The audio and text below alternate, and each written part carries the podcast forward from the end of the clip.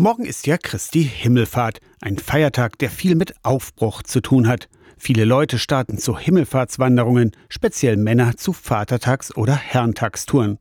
In der Bibel heißt es, der auferstandene Jesus sei zum Himmel gehoben worden. In Kirchen wird die Szene oft auf Bildern oder auf Altären dargestellt, mit Füßen, die aus einer Wolke hinausschauen oder Fußabdrücken im Sand. Auch in der Stephanikirche in Aschersleben bei Pfarrerin Anne Bremer. Ein riesengroßes Bild. Unten stehen die Jünger. Alles zieht sich nach oben und dann guckt man nach oben und sieht oben am Bildrand nur die Füße Jesu. Und mehr sieht man nicht. Das ist schon irgendwie lustig.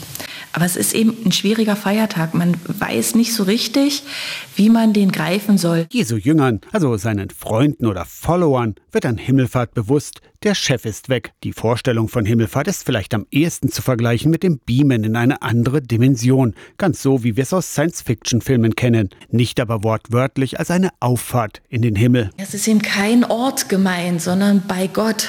Wir verorten Gott oft im Himmel. Gebetshaltungen gehen oft nach oben und der da oben und so. Wir verorten ihn eben dort.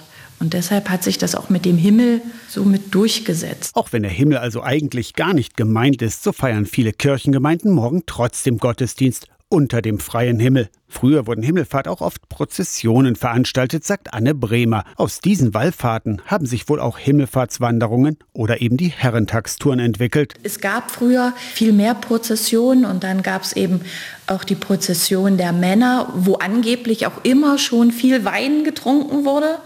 Und dann hat sich das im 19. Jahrhundert wohl sehr ausgebaut, sodass das jetzt dann zu diesen Herrentagszügen kam. Aus der Kirchenredaktion Torsten Kessler, Radio SAW.